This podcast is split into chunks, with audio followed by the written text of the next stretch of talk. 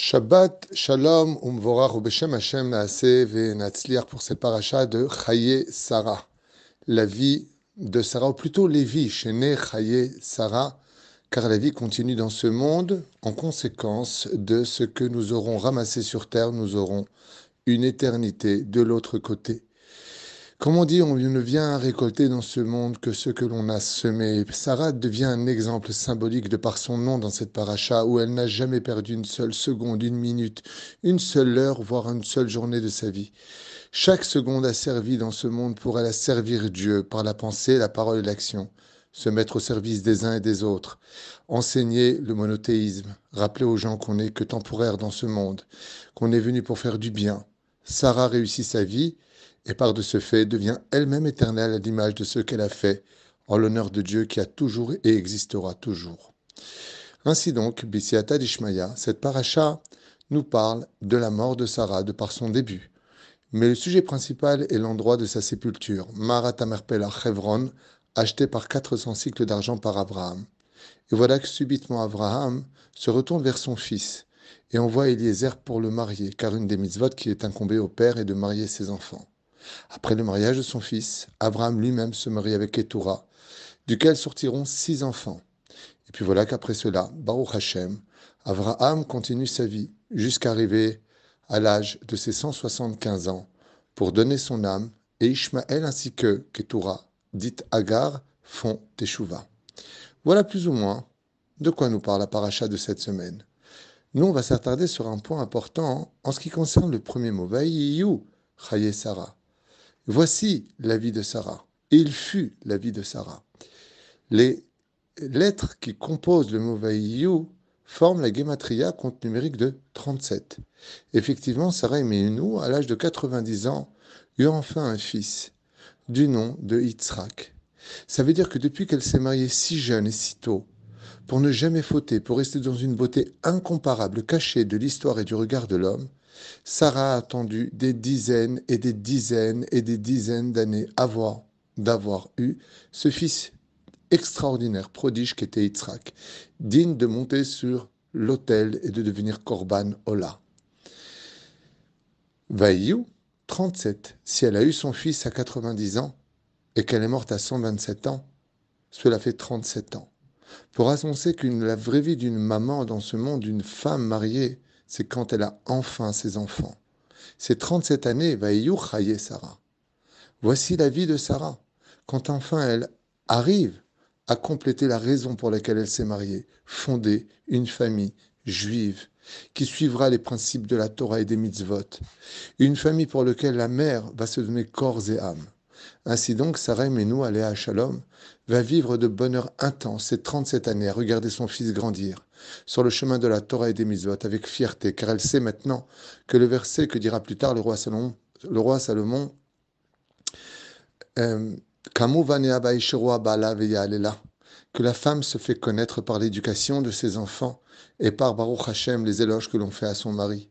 Quand un mari étudie la Torah et que les, enfants marchent sur le chemin de la Torah, alors, comme on le dit pour Rabbi Shimon Bar Yochai, de Techa, heureuse est la mère qui t'a mise au monde, car les fruits bitna, c'est-à-dire les fruits qui viennent de tes entrailles, démontrent que l'arbre, avec une sève incroyablement pure, des racines bien ancrées, a pu mettre au monde un fruit qui n'est pas tombé loin de l'arbre.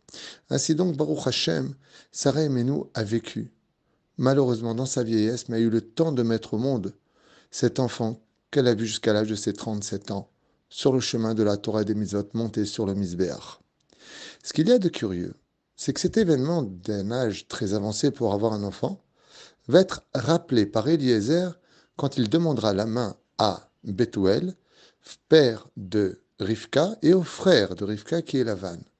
Et bizarrement, dans le texte de la Torah, quand il vient raconter qui est Yitzhak, il dit que Yitzhak n'est autre que le fils de Sarah qu'il a eu dans sa vieillesse.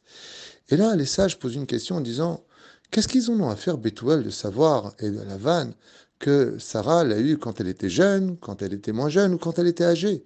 Quel rapport? Pourquoi rappeler dans les, événements de la demande de la main que Sarah a eu cet enfant dans sa vieillesse. Au sage de nous dire, comme l'explique Rabbi ou à la Vachalom et bien d'autres commentateurs, que Sarah, qui venait d'un monde d'impur, comme Abraham, qui venait d'un monde impur, ont dû attendre des années, des années avant de se purifier de l'impureté de leurs parents, qui les ont fait quand ils étaient dans la Nida, quand ils l'ont fait quand ils étaient idolâtres. Et donc, vous savez qu'on passe dans les gènes, les chromosomes, un peu de la pureté ou de l'impureté qui est en nous. Et étant donné que Sarah et Abraham sont nés de l'impureté de leurs parents, qui n'étaient pas ni pratiquants, ni même euh, investis de spécialement bonnes vertus, eh bien, il a fallu épurer avec le temps toutes ces années jusqu'au point où, grâce à leur mitzvot, comme la Baruch Hashem Teshuvah est rétroactive, Sarah et Avram, donc Avram et Sarah, ils deviendront Avraham et Sarah, se sont enfin purifiés.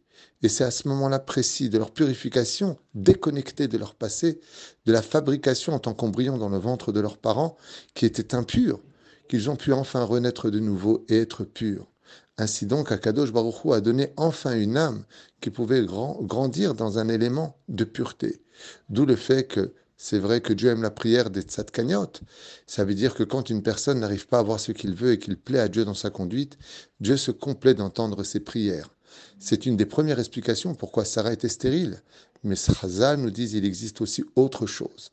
C'est que des fois, il nous manque encore un peu plus de sainteté, encore un peu plus de pureté, pour que cette Neshama si pure puisse grandir dans un environnement digne de son niveau spirituel. Ainsi donc, Baruch Hashem, Ezer dit et explique. Si je viens jusqu'à vous vous demander la main de, de Rivka, c'est parce qu'elle est née d'une telle pureté de par son essence propre qu'elle est digne d'épouser cet enfant qui est venu après tellement de dizaines d'années d'attente, de prières et de larmes. Ainsi donc, elle est digne de devenir la femme de cet homme grandiose.